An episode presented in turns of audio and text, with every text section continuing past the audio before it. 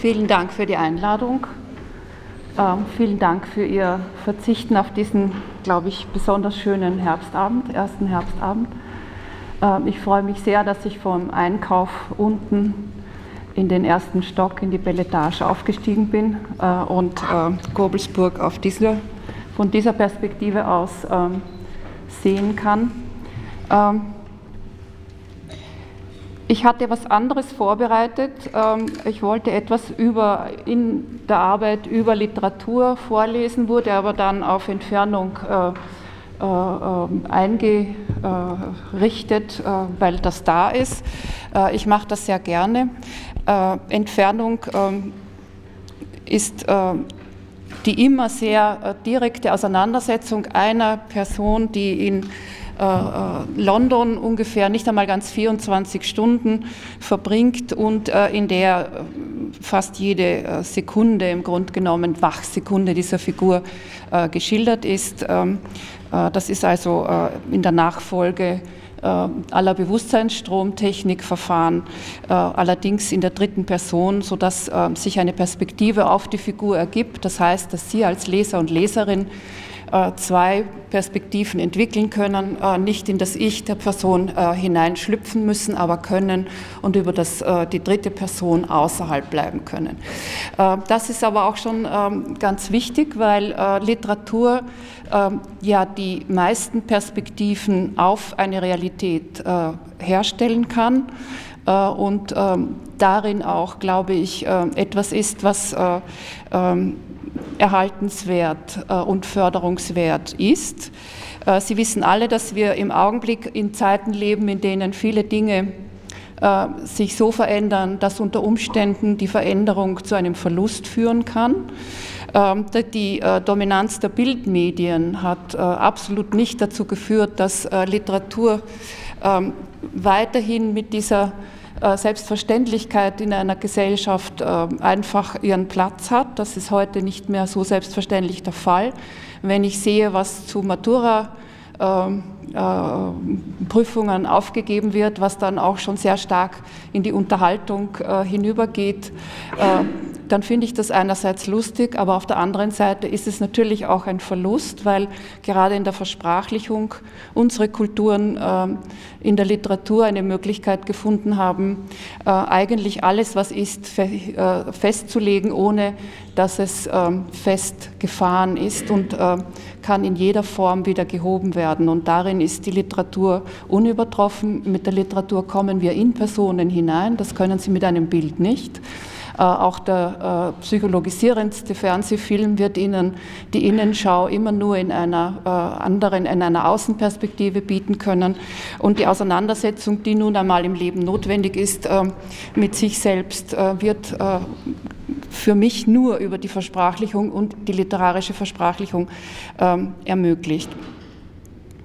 Ähm, die Sie sind ja wahrscheinlich selber ohnehin damit beschäftigt. Jeder Tagebuchnotiz, jedes, äh, jede, jeder Satz, den Sie schreiben, jeder Brief, den Sie schreiben, sogar die E-Mails haben einen gewissen äh, Sinn in dieser Form, in der Frage von Versprachlichung, weil es eben eine weil es darin einen abstrakten Gehalt äh, ermöglicht, der wiederum ähm, Interpretationen offen lässt und gleichzeitig, äh, und gleichzeitig bewahrend ist. Das heißt, ähm, die Förderung von Literatur, wie sie hier nun unternommen wird, ähm, finde ich natürlich großartig.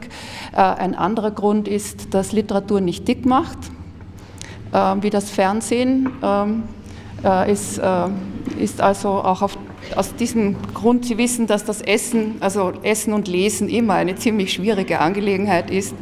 Und das äh, aufgestützte Buch, das mit der Gabel festgehalten wird, äh, eine schwierige Angelegenheit. Und so gesehen ist auch von dem Standpunkt aus die Literatur, glaube ich, äußerst äh, empfehlenswert. Was allerdings geht, ist Trinken. Und da, glaube ich, sind wir jetzt am richtigen Ort dafür.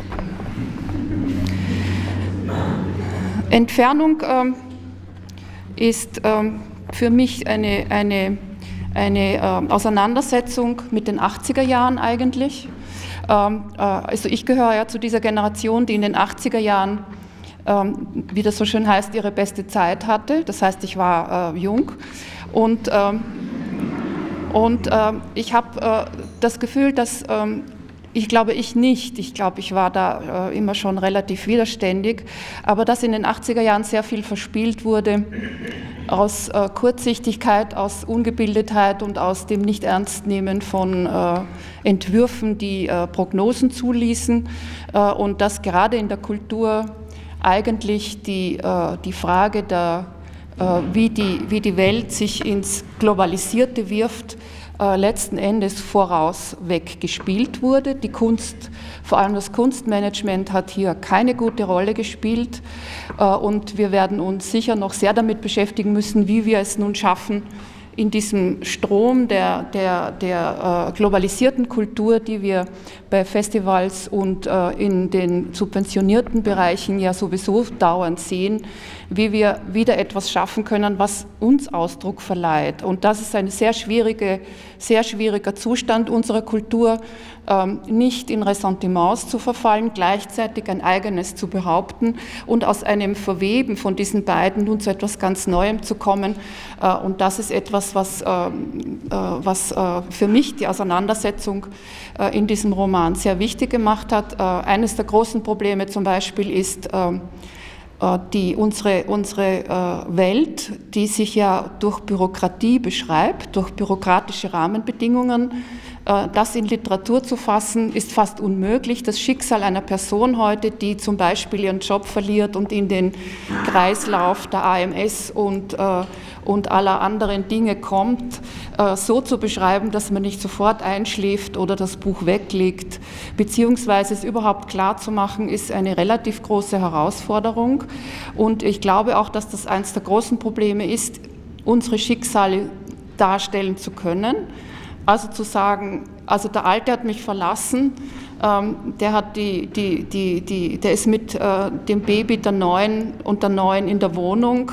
Äh, die Post vom AMS kommt in die Wohnung, wo diese Frau sitzt, die alle Briefe wegschmeißt. Deswegen krieg ich, kriegt man keine Arbeitslose, weil die nur an die Hauptadresse geschickt werden kann. Aber die Frau kann die Hauptadresse, die Hauptmeldung nicht verändern weil sie sonst die Ansprüche auf die Wohnung nicht in dem Ausmaß aufrechterhalten kann, was wie das für den Prozess, den sie mit ihrem Freund, der sie für diese Frau verlassen hat, führen muss, ähm, äh, weil sie aus dieser Wohnung ausgesperrt wurde. Da sehen Sie schon, was das für, wie, das ist nicht so, äh, sie zogen aus oder sie gingen in ein fremdes Land und begannen ein neues Leben, was sowieso schlechte Literatur ist, aber, aber es ist dieses, dieses Beschreiben können von dem, wie wir, wie wir sind, was beginnt mit unserer Geburtsurkunde, bis äh, zu diesen ganzen amtlichen Maßnahmen und, und Beschreibungen unserer Rahmenbedingungen äh, ist ein relativ schwieriges Kapitel.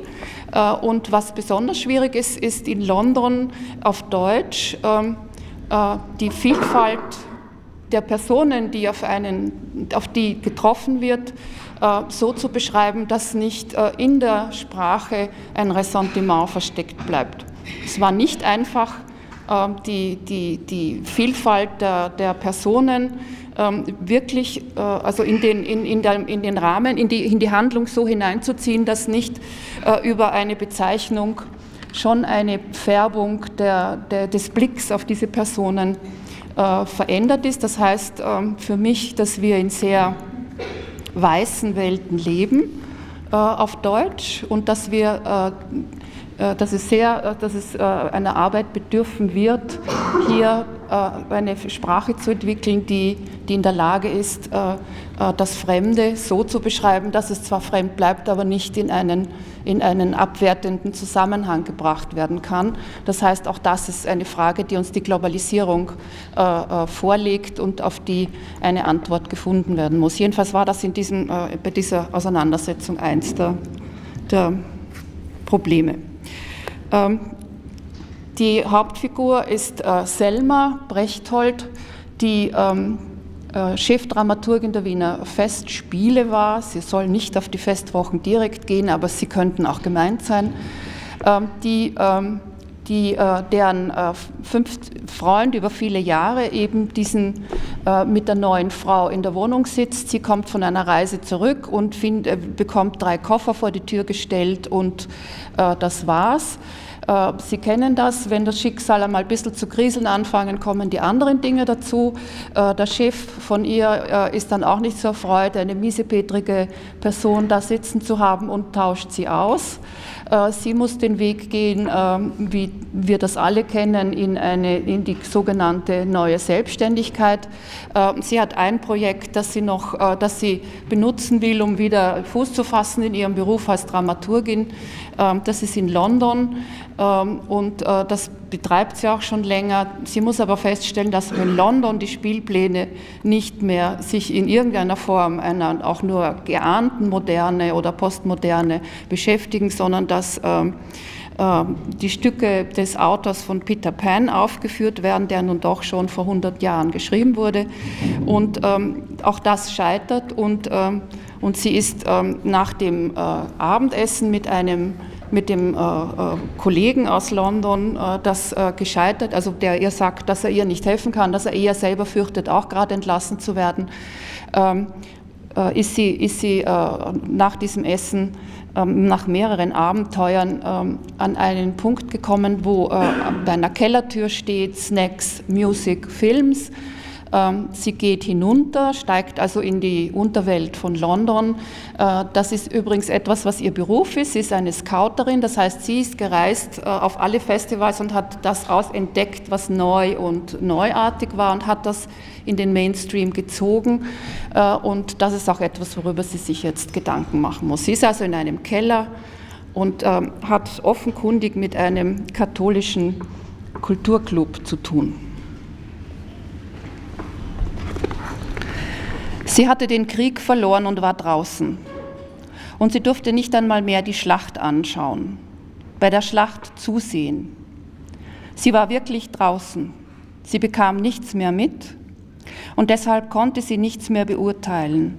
Alle ihre Maßstäbe, sie waren auf diese öffentlichen Schlachten ausgerichtet. Sie hatte sich jede private Meinung abgewöhnt, abtrainiert Sie war ein öffentliches Organ geworden und deshalb wusste sie jetzt nichts. Und sie wusste nicht nichts, weil sie etwas vergessen hatte. Sie wusste nichts, weil sie alles, was sie wissen hätte können, nicht anwenden konnte, nicht mehr wissen durfte, nicht einmal nicht mehr eigentlich.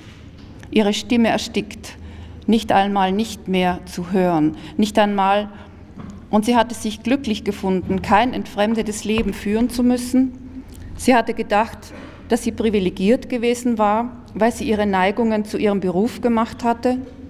Dabei hatte sie ihre Neigungen dieser Institution dienstbar gemacht, einer Institution, die den Krieg nur auf die kulturelle Ebene transportieren sollte, den Krieg gegen die Subjekte. Und das würde im Herbst ja dann im Burgtheater endgültig sichtbar, wenn der Nietzsche seine Schweine da ausnehmen würde dann war der Kreis geschlossen, Blut auf der Theaterbühne, echtes Blut, Schlachtblut, Schlachttag. Und sie war dafür gewesen, weil man nichts unterdrücken sollte, weil man mit dem Nichts unterdrücken die Macht so schön festmachen konnte, so selbstgerecht, weil die Macht dann Freiheit rufen konnte. Und sie hatte keine Zweifel gehabt, erst jetzt als Vernichtete, als Vernichtete und ohne Kompass, erst jetzt waren ihr die Zweifel klar draußen und zu spät. Sie sagte sich das vor im Kopf, ließ das zu einem Chor werden, draußen und zu spät, unverortet und aus der Zeit gekippt. Sie hätte es auch so sagen können, aber das sah gleich zu schön aus. Das sagte sich gleich so als Formel, als bedeute ein solcher Satz etwas, als gäbe es noch etwas zu beschreiben mit so einem Satz, mit einem unverortet und aus der Zeit gekippt, da blieb die Bedeutung als Grabstein hängen, wurde ein Grabstein, behauptete einen Grabstein. Obwohl in Wirklichkeit, in Wirklichkeit blieb nichts übrig, nicht einmal ein schöner Satz. Die Wahrheit war draußen und zu spät und selber schuld. Sie hätte sich ja einordnen können oder ganz herausfallen lassen oder kleiner und Intendantin beim Donaufestival und so nett vor sich hin einer der unendlichen Dienstleisterinnen, eine aus dem Schwarm all dieser netten und attraktiven Frauen, die es recht machten. Nicht richtig, recht. und die damit ihre Blumarineröcke und Schilsanderhosenanzüge bezahlen konnten, damit sie den sie einsetzenden Männern gefielen, die ins Bett gingen mit ihnen, damit sie wussten, wohin sie gehörten. Diese Kette der Abhängigkeit ließ sich ja nicht einmal in eine Erpressung umdrehen. Weil alle immer alles freiwillig machten, waren die Skandale in Freiheit zerstäubt. Und weshalb war dieses Filmchen ein Scheiß? Was sollte mit so einem Dingelchen gemacht sein? Und wahrscheinlich Sie trank das Bier aus. Sie war noch weiter draußen und am Ende, als sie es sich je vorstellen hatte können. Sie konnte nicht einmal das. So ein Filmchen, sie war zu alt, sie hatte keinen Anfang mehr zu erwarten, vertan und draußen, draußen und vertan. Es war nicht einmal zu spät, die Zeit war vorbei. Es gab keine Zeit mehr für sie, sie saß da, dachte vor sich hin, skandierte sich vertan und draußen, draußen und vertan. Das Bier, eine kleine Unsicherheit im Kopf, aber die Gefühle erreichten ihren Körper nicht. Sie konnte sich vollkommen frei bewegen, unbeschwert und ohne Enge. Die Überlegungen drehten sich im Kopf, als sehe sie sie als Film. Sie dachte weiter, wie sie während des Films gedacht hatte. Und dann war das doch gelungen, das Filmchen, und hatte die Regie die Stummfilmtechnik eingesetzt, damit die Figuren so oft ganz gezeigt werden konnten, die ganze Figur. Von oben kamen drei Männer die Stufen herunter. Sie waren groß und kräftig, Fitnesscenter-Schwule, dachte Selma. Sie kamen die Stufen heruntergesprungen, begrüßten den fettsüchtigen Jesus. Die Männer sprachen ihn mit Your Holiness an Selma sah den Mann genauer an. Er konnte ein Priester sein. Er hatte diese Handbewegungen, diese Haltung, fromm. Das war eine Frommheit. Als gehorchte er Prinzipien außerhalb von sich. Und das legte um jede Bewegung diese Weichheit. Als würde jeder Muskel seine Befehle von anderswo bekommen. Als würden die Muskeln für ihn bewegt werden. Es war nicht so einfach für ihn, sonst wäre er nicht so fett, sonst hätte er ein außergewöhnlich attraktiver Mann sein können, aber schlank. Wie sollte einer als Jesus-Double herumlaufen? War er in das Fett ausgewichen? Hat er seine Demut so erwiesen, indem er sich aus der Ähnlichkeit mit seinem Sohn Gottes ins Fett davongestohlen hatte? Fettzelle um Fettzelle, jede Fettzelle eine Geste der Demut. Selma trank das Bier aus und stellte die Flasche auf das Tischchen. Sie wollte eine Zigarette, sie brauchte eine Zigarette, Niemand rauchte hier, sie sah niemanden rauchen. Sie überlegte, wie sie fragen sollte, wie sie nach einer Zigarette fragte. Ihr Englisch ihr wieder weit weg, das Gefühl in ihrem ganzen Körper, dieses Wünschen, den Geruch und die Hitze in sich zu ziehen und sich ausbreiten lassen, im ersten Ausatmen schon die Gewissheit, das Nikotin überall hingekommen, angekommen und der Friede davon, den Frieden über sich ausgebreitet, in sich ausgespannt. Und wenn sie jetzt nicht eine Zigarette fand, sie sah sich aus Unruhe zerplatzen. Sie sah sich in viele kleine Teile auseinanderbrechen und auf den Boden fallen und in kleine schwarze Käfer verwandelt davon kriechen. Sie stand auf, ließ die Tasche stehen, ging an die Bar, hielt ihre Flasche hin, sie lehnte sich an die Bar, stützte sich an der Niroster Wanne auf, füllte das kalte Metall gegen die Ellbogen ob sie noch ein Bier wolle. Selma, fragte der Mann. Wie er denn heiße, fragte Selma. How do I call you? Oh, er entschuldige sich. Der Mann beugte sich über die Bar ihr zu. Das wäre sehr unhöflich gewesen, sich nicht vorzustellen. Sie müsse das verzeihen. Der Mann sah ihr von unten ins Gesicht. Er sah sie ernst an, meinte die Entschuldigung ernst. Selma wurde unbehaglich. Sie wollte sagen, dass das alles nicht so wichtig wäre und dass sie eigentlich eine Zigarette bräuchte. Sie sah dem Mann ins Gesicht, sah ernst zurück, sie bemühte sich, die Unruhe, das Verlangen tief in sich zurückzuhalten, nicht preiszugeben, nicht diesem ernsten Blick auszusetzen. Er heiße Sebastian. Er senkte die Wimpern, einen Augenblick hielt er den Kopf wie in der Filmszene, vor ihr, so knapp vor ihr, er war noch schöner, der Schatten der Wimpern dunkler, die Wangen bleich und eine kleine hektische Röte oben auf den Wangenknochen, der Mund im Dreieck nach unten scharf gezeichnet, das ganze Gesicht in eine Müdigkeit gespannt, leiderfüllt. Sebastian. Selma musste den Namen laut nachsagen, um die deutsche Bedeutung herauszufinden. Ach, sagte sie. Aber das wäre ein sehr schöner Name und bedeutsam. A telling name. Der Mann saufte in die Rosteroberfläche, fuhr mit dem Zeigefinger einen Kratzer entlang. Dann richtete er sich auf, hiefte sich auf, hob seinen schweren Leib und stand hinter der Theke. Selma sah ihn an, er lächelte. Dann fuhr er mit dem Finger in sein Collar unter dem Rollkragen. Ja, dieser Name habe ihn wohl in seine Berufung getrieben. Pushed me into my vocation. Selma konnte alle Sebastiane von den Säulen und Bildstöcken steigen sehen und diesen Mann umzingeln bis er ins Priesterseminar. Catholic? fragte sie. Der Mann nickte. A Papist, yes. Und ob sie noch ein Bier wolle. Aber es würde bald losgehen. Selma stellte die Flasche ab. Nein, nein, sie wolle nur die Flasche abstellen und ob er das hier, ob das seine Initiative wäre. Nein, antwortete der Mann. Von oben kamen Menschen. Selma hörte sie die Stufen herunterkommen, reden. Eine junge Frau kam an die Bar, ob alles in Ordnung sei. Sebastian wandte sich ihr zu. Selma ging zu ihrem Tischchen zurück. Es war Zeit für den Rückzug. Der Wunsch nach einer Zigarette war nicht mehr so dringend. Sie konnte jemanden auf der Straße ansprechen, eine von diesen Personen vor einem Pub. Raucher halfen einander. Und wenn sie zugab, wenn sie erzählte, dass sie seit fast einem Jahr nicht mehr geraucht habe, dass sie seit fast einem Jahr keine Zigarette angerührt hätte, dass es aber nun, dass es nun unerträglich sei, unerträglich geworden sei und dass sie es nicht mehr tragen könne, dass sie eine Zigarette bräuchte. Jeder ordentliche Raucher beeilte sich, einem Rückfälligen beim Rückfall behilflich zu sein. Sie konnte sich an das Gefühl gut erinnern, wie diese Bedürf dieses Bedürfnis einen in ein Wissen voneinander versetzte, wie man voneinander alles wusste, bis die Zigaretten angezündet waren, bis die Zigaretten wieder brannten, in dem winzigen Zeitraum, bis die Flamme die Zigarette in den Brand und der erste noch kühle Hauch vom Tabakduft eingesogen, da gab es ein Verständnis voneinander.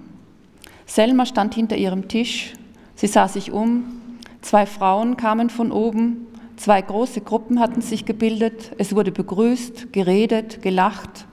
Alle hatten Bierflaschen in der Hand, tranken aus den Flaschen. Sebastian ging auf die beiden Frauen zu, umarmte sie, küsste sie auf die Wange. Die Frauen und Sebastian mischten sich unter die Gruppe gleich bei der Stiege. Alle hatten große Taschen bei sich. Selma begann die Personen zu zählen. Sie war bei neun. Da kam Sebastian zu ihr. Er kam geschäftig auf sie zu. Selma dachte, er hätte das Missverständnis herausgefunden. Sie sah ihm lächelnd entgegen, wollte ihm sagen, dass es ihre Schuld wäre. Sie hätte dieses Missverständnis gleich aufklären sollen. Sie müssten noch warten, sagte Sebastian. Miss Greenwood käme erst immer erst knapp vor Beginn. Miss Greenwood wäre die Lehrerin.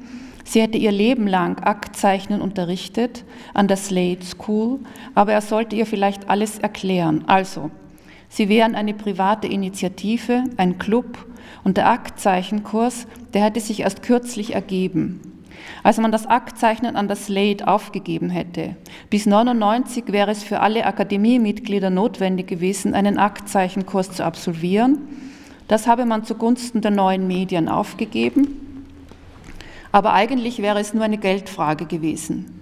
Die Akademie brauchte mehr Studenten aus Geldgründen hätten sehr viel mehr Studenten aufgenommen werden müssen. Man hätte die Qualität der Studenten nicht mehr auf dem Niveau halten können, das bis dahin verlangt worden wäre. Also aus Sparsamkeit hatte man das Niveau senken müssen. Die neuen Studenten, die hätten sich dem Diktat der alten Techniken nicht mehr unterworfen. Das Aktzeichnen wäre abgeschafft worden, Miss Greenwood entlassen, nach einem Leben für die Kunst. Alle Studenten des Slate hätten ihr Urteil had to pass her judgment, hatten ihr Urteil passieren müssen. Der Kurs hier, hier würde nur der Kurs weitergeführt auf private Initiative und Miss Greenwood arbeite hier unter sehr viel schlechteren Bedingungen. Selma nickte, das wäre so wie überall, das kenne sie von zu Hause. Sie sah den Mann an und bei ihr, da wo sie herkomme, sie komme aus einer katholischen Welt da könnte sie sich nicht vorstellen, dass ein Priester einen Aktzeichenkurs organisiere. Ach, antwortete der Mann, hier, hier in Großbritannien, da wäre der Katholizismus doch in der Renaissance stecken geblieben. Hier wäre man obskurant, aber dann auch wieder sehr weltlich. Man müsste hier eben die Gewalt der Bedrohung kreativ zu nutzen. Eigentlich, sagte Selma, eigentlich hieße das doch, dass Sie hier die Akademie weiterführten. Ja, das tue man hier mittlerweile. Im postmodernen Zusammenhang, ja, das, da wäre es doch das Subversivste, sich die symbolische Ordnung zu erhalten, oder? Der Mann sah sie fragend an. Er legte den Kopf zur Seite. Gleich unter seinem Kinn begann das Fett. Schon am Hals war die Haut dick unterfüttert, prall gedehnt. Selma musste sich seinen Körper vorstellen, wie die weiße Haut von ihm sich über die Fettpölster spannte, wie die Pölster sich übereinander stapelten. Der Leib des Good King war ja nicht zu sehen gewesen. Sie hatte seinen Schwanz gesehen, der Leib war unter dem Hermelinmantel verborgen geblieben. Es machte kindlich, das Fett, Während sie den Mann ansah und sich ihn nackt vorstellte, dachte sie, dass das Fett ihn zu einem Kind machte, zu einem verführten Kind, und man würde Lust haben, ihm das Essen zu verbieten. Man würde mit ihm schlafen in dem Bewusstsein, dass er währenddessen nichts essen konnte, dass man ihn ablenken musste, vom Essen fernhalten. Und sie war wieder erfüllt von der Begierde auf eine Zigarette. Das Bedürfnis nach dem erlösenden Ausatmen füllte sie vollkommen aus. Oh yes, sagte sie, die symbolische Ordnung. Bei ihr bedeutet die symbolische Ordnung, dass sie einem katholischen Priester gleich zu beichten hatte. Dass dieses Ding, sie deutete auf das Collar, dass das automatisch ein Geständnis bedeute. Und hier, sagte der Mann, in this country, dass man verbrannt werden müsse, also umgekehrt als bei ihr. Und wäre das nicht interessant? Er erwarte, dass der Katholik Tony Blair am Ende doch auf einem Scheiterhaufen landen werde. Zumindest auf einem Scheiterhaufen der Yellow Press. Sie werde das noch sehen. Selma wurde blass Sie spürte das Blut aus ihrem Kopf, wie das Blut das Gesicht verließ, wie ihre Schultern nach unten sackten. Ihr wurde schlecht, elend. Sie musste hier weg. Sie musste dieses blöde Gespräch beenden, abbrechen, dieses Schäkern mit einem Pfarrer. Sie durfte hier nicht einen Augenblick bleiben. Sie war nicht rasiert. Sie war unter den Achseln nicht rasiert. Ihr Bild, ihr eigenes Bild vor dem Spiegel, wie sie sich selbst inspiziert hatte und die Haarbüschel im Spiegel, die Schamesröte stieg auf, die Wärme den Hals herauf und über den Kopf oben zusammenschlug. Eine Welle Hitze über ihr zusammenschlug und sich im Gesicht ausbreitete, auf der Kopfhaut und im Gesicht brannte. Sie sah den Mann sie anziehen. Der Mann sah sie prüfend an, erstaunt, prüfend. Was machte sie nur für eine Figur? Sie dachte das Englisch. What kind of figure did she strike? Sie war in der Hitze erstarrt. Der Mann legte den Kopf zur Seite, er sagte nichts, sah sie an, er lächelte, er war, sie sah ihn an und wurde wütend, der Mann war amüsiert. Sie müsse gehen, sagte sie, sie müsse hier fort und er solle ihr sagen, was sie zu bezahlen habe. Von oben kam eine Stimme, eine tiefe Stimme rief von oben, Why are you standing around? Why aren't you on your posts? Eine alte Frau begann die Stufen herunterzusteigen. Sie hatte sich nach vorne gebeugt und durch das Stiegengeländer den Raum gemustert. Alle lachten, ein paar applaudierten. Dann begannen alle herumzuschwärmen. Türen am Ende des Raums wurden geöffnet und Staffeleien und Sessel herausgeholt. Der Mann hatte zu der Frau hinaufgesehen und gelacht. Selma hatte ihre Tasche aufgehoben und begonnen, nach ihrer Geldbörse zu suchen. Der Mann hielt ihren Arm fest. Why this panic? Why suddenly this panic? Er nahm ihre andere Hand, er hielt sie an beiden Händen fest, er stellte ihre Tasche wieder auf den Boden, er hielt ihre Hände mit einer Hand fest währenddessen, ließ sie nicht aus seinem Griff, dann machte ihre Hände, nahm er ihre Hände in seine, hielt jede Hand fest in einer seiner Hände, hielt ihre Hände umfangen, warm, fest. Sie solle ihr Geständnis machen, dazu sei er doch da. Er stand ihr gegenüber, er war größer als sie, er sah auf sie hinunter. Er stand zwischen ihr und dem Raum und den anderen. Er hielt sich zwischen sie und die anderen. Er hielt sie fest. Der Griff war warm, aber er hinderte sie auch, sich zu bewegen. Sie wandte ihren Blick ab, schaute auf die Tischplatte, starrte auf die Chipspackung. Er solle sie gehen lassen. Es wäre natürlich lächerlich, alles wäre lächerlich. Sebastian drückte ihre Hände, was es wäre. Er könne sie jetzt ohnehin nicht einfach gehen lassen. Selma richtete sich auf. Sie wäre nicht rasiert, sagte sie. Sie könne nicht Modell stehen. Sie wäre nicht rasiert. Und eigentlich, sie schaute wieder auf die Chipspackung, eigentlich bräuchte sie eine Zigarette. Sie hob den Kopf und schaute dem Mann wieder in die Augen, ernst.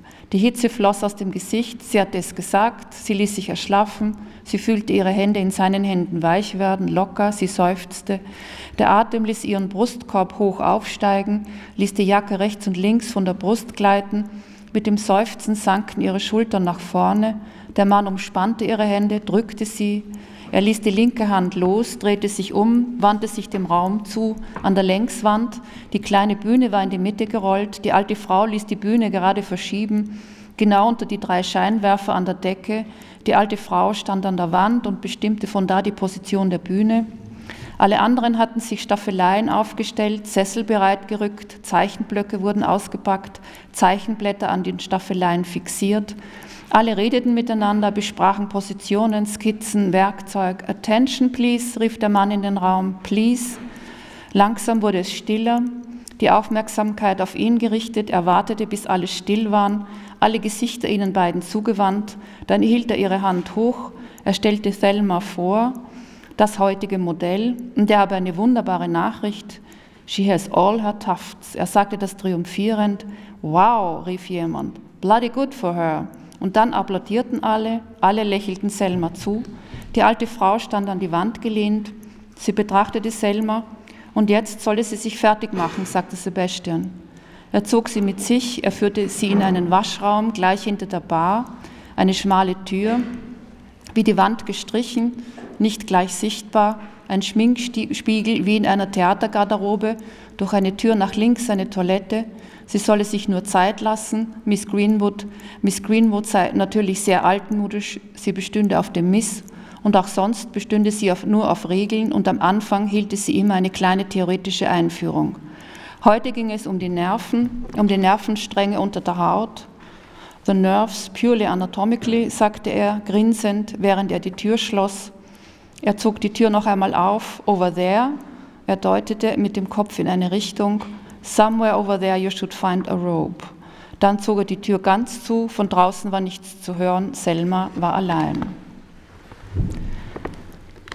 Selma stand da, sie wartete, bis die Tür geschlossen war, vollkommen geschlossen. Sie stand still, horchte, nur das Summen der Leuchtröhren, ein feines, hohes Summen, über dem Kopf ein Zelt, beim Zuhören hatte sie den Eindruck, der Ton würde höher, der Ton würde immer höher.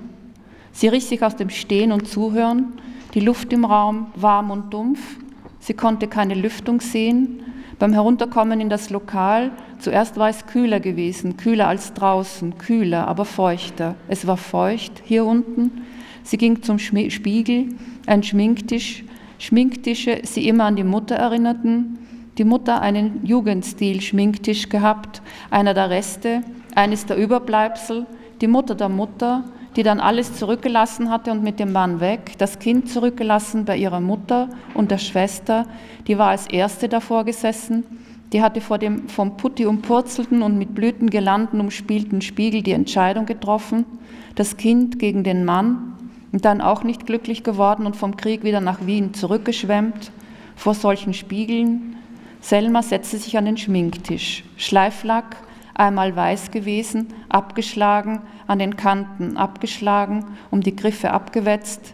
Sie kannte sich nicht, sie sah im Spiegel eine hohläugige Person, die etwas tun würde, das sie sich nicht vorstellen konnte, nicht vorstellen hätte können. Und war das der Unterschied? Wenn die Marianne in den Geschichten aus dem Wienerwald nackt in den lebenden Bildern im Nachtclub auftrat, dann machte sie das aus materieller Not. Wenn sie jetzt da hinausging, dann war das aus seelischer, aus spiritueller Not. Sie würde ja nicht verhungern. Sie musste ihren Lebensstil aufgeben. Sie musste nur alles aufgeben, was sie, sie würde nicht verhungern, nur vor die Hunde gehen. Unverhungert vor die Hunde gehen.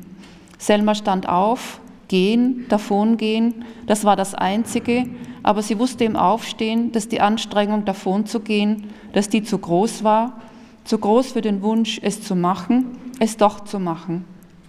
Sie hatte das nicht abgewehrt, wie es abzuwehren gewesen wäre. Sie hätte das gleich abwehren können, gleich am Anfang. Und sie hatte Orakel gespielt. Sie hatte die Entscheidung abgegeben. Sie hatte die Entscheidung sich selber entscheiden lassen. Wenn das echte Modell gekommen wäre, die bestellte Person, sie machte das immer. Sie machte das immer so. Sie sollte sich nicht wundern über ihr Schicksal. Sie hatte das doch so gemacht, bei wichtigen Entscheidungen die Straße hinuntergehen und sich sagen, wenn ein Möbeltransporter jetzt entgegenkam, kam, dann würde sich das so und so entscheiden. So wie die Pferdetransporte auf der Autobahn.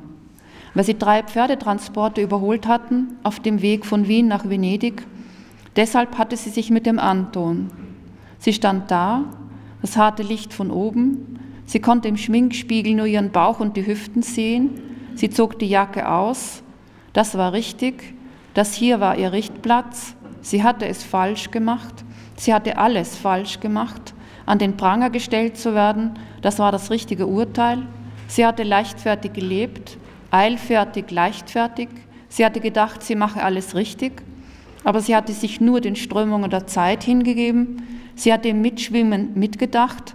Ein eilfertiger Fluss von Gedanken war das gewesen. Und in den großen Entscheidungen, da war sie ins Abergläubische zurückgefallen. Sie konnte sich gut erinnern, sie hatte den Anton haben wollen. Eine glühende Begierde war das gewesen, brennend vorhaben müssen. Und sie hatte ihn sich ausgebreitet und sich mit ihm umhüllt weil drei Pferdetransporte zwischen Villach und Udine unterwegs gewesen waren. Daraus hatte sie sich die Berechtigung gebastelt, zurechtgebastelt, rasch und hochherzig. Das war die einzige Entschuldigung, die Hochherzigkeit. Sie war blind gewesen, sie hatte sich blind machen lassen, aber sie war dann blind gewesen. Es hatte ihr genügt, nach dem Mann zu greifen, wie Männer immer nach Frauen gegriffen, und er kein Recht hatte, sich zu rächen, aber sie ihm nicht gerecht geworden. Sie an ihn nicht für ihn gedacht, sie an ihn immer für sich. Und wenigstens die Fasson richtig.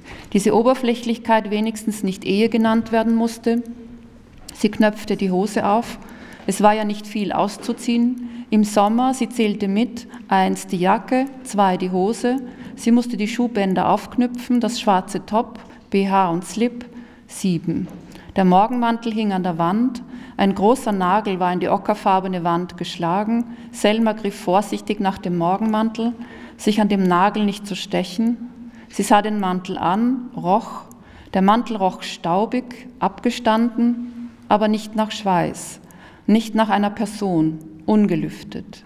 Sie fuhr in die Ärmel, die weiche Seide, ein helles Paisley-Muster auf naturweißer Seide, ausgewaschen und verblasst, weich, Sie zog den Stoff über die Schultern, sie hob den Mantel, drehte sich zur Seite, sie betrachtete ihr Hinterteil seitlich, da sackte es, sie beugte sich vor, stand gerade, der Bauch okay, die Hüftknochen standen weiter vor als der Bauch, wie ging das nun weiter?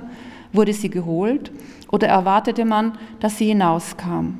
Sie lief schnell in den Nebenraum, versperrte die Tür, Sie saß auf der Toilette, sie konnte hier eingesperrt bleiben, sie konnte eine Szene machen, sie stand auf, trocknete sich ab, sollte sie jetzt duschen, konnte man so, so ungewaschen, sie ging in den Garderobenraum, sie musste lächeln, vielleicht war das ja der Fortschritt, dass sie sich überlegte, eine, eine Szene zu machen, wenn doch sie die war, der man eine Szene machte, sie war doch die gewesen, der die Szenen gemacht worden waren, vielleicht musste sie das nur umdrehen, aber während der Gedanke schon stetig das Verfolgungsgefühl auf, das war die Erwartung, dass man zusammenbrach und ein Bündel wurde, hilflos, das Kind und als Bündel in die Mindestversorgung des Staats genommen, nichts mehr sagen konnte, nichts mehr sagen durfte.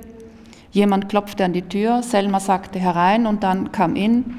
Und wenn jetzt dieser Schwindel aufgeflogen, das echte Modell gekommen war, peinlich, peinlich, alles peinlich, dachte sie, eine junge Frau steckte den Kopf durch den Türspalt herein. Are you ready? Sie grinste. Selma erkannte sie. Es war die dunkelhäutige Frau aus dem Film.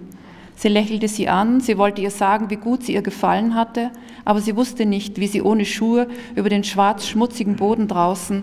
Selma blieb in der Tür stehen, sie ging zurück, zog ihre Schuhe an und ging hinter der Frau her. Sie mussten um die Bar herumgehen, die Bar von hinten, Nirosterladen und Bierkisten, Zitronenschalen, Bierverschlüsse, ein Bierfass, Schläuche, Zapfhähne. Die Schläuche lagen am Boden, das Bierfass stand an der Seite, die Lichter um die Bar ausgemacht, am anderen Ende des Raums die Bühne beleuchtet und die Umgebung taghell. Selma trat an die Bühne, sie musste blinzeln, das Licht so hell, peinlich, dachte sie, höllisch peinlich. Sie hörte die Stimme der alten Frau. Just step on, my dear, sagte die, und dass sie den Morgenmantel liegen lassen sollte. Jemand nahm ihr den Mantel aus der Hand, sie war überrascht, dass sie den Mantel ausgezogen hatte. Sie setzte sich auf die Bühne und zog die Schuhe aus, ließ die Schuhe stehen, stieg auf den Holzpodest, das Holz glatt, Sie trat vorsichtig auf. Sie solle einfach stehen einmal. Just stand there, would you? Sie ließ die Arme sinken, ließ sich in die Hüften zusammensinken. Das war nicht so schwierig. Das war wie in der Physiotherapie. Sie schaute sich um, vorsichtig. Niemand begegnete ihrem Blick. Alle sahen ihren Körper an. Sie schaute über diese Blicke hinweg auf die Schauenden zurück, konnte ihnen zusehen. Sie fand sich straffen, den Kopf heben. Es war kühl. Sie hätte lachen können, kichern. Die sahen sie ja gar nicht. Der eine breitschultrige Mann, er hielt seinen Stift in ihre Richtung, nahm Maß, er kniff ein Auge zusammen, Selma begann zu lachen, das Lachen stieg aus dem Bauch auf. Sie konnte das Lachen abfangen, bevor es das Gesicht erreicht hatte, aber der Bauch vibrierte, die Schultern, die Kehle. Sie konnte das Zucken nicht verbergen. Die alte Frau kam nach vorne, sie legte den Arm, solle den Arm heben, das rechte Bein vorschieben, den Arm heben und ihren Kopf gegen ihren Oberarm legen als müsse sie den Kopf verbergen und sie solle nach unten schauen, den Blick senken, keep your eyes down und dann solle sie sich drehen. Die alte Frau stieg auf die Bühne, sie nahm Selma bei den Hüften und drehte sie. Sie stand mit dem Kopf zur Wand, die Blicke im Rücken. This is it, my dear, sagte die alte Frau hinter ihr. Sie hörte sie wieder hinuntersteigen, ob alle sich an die Nervenbahnen im Rücken erinnern könnten. Die alte Frau stieg wieder auf die Bühne. Selma fühlte ihre Hand im Rücken. Ein Finger bohrte sich in die Wirbelsäule, wanderte die Wirbelsäule hinunter, erklärte die Nervenbahnen. Der Vorteil eines dünnen Modells wäre, dass die Zusammenhänge der Nerven gut beschreibbar wären. Are there any questions left?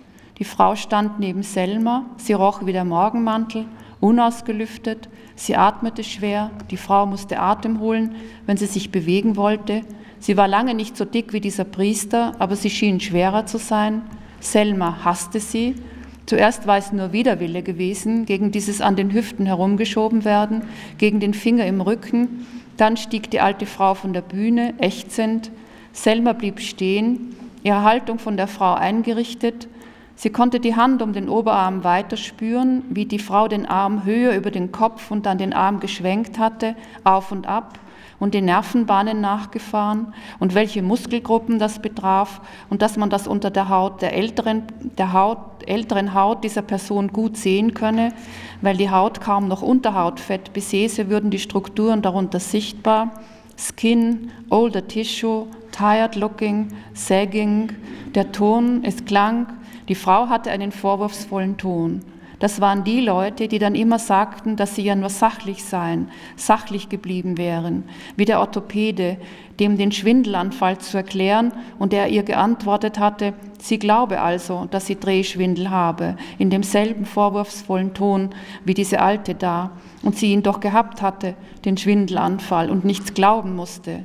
Er zuerst ihre Erfahrung in Frage gestellt und dann sie ersucht hatte, sachlich zu bleiben. Frau Dr. Brechthold, bleiben wir bitte sachlich, weil sie gesagt hatte, dass sie sich von ihrem Arzt nicht in Frage gestellt sehen wollte. Hinter sich hörte sie die Bewegungen der Zeichnenden, Geräusche.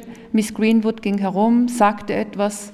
Sie bemühte sich, ihre Haltung nicht zu verändern. Jemand fragte, warum es keine Musik gebe heute. Miss Greenwood sagte, dass das gut sei, Musik beeinflusse ohnehin zu sehr. Alle hörten ohnehin viel zu viel Musik. Jeder Zeichenstrich würde von der Musik gefärbt werden.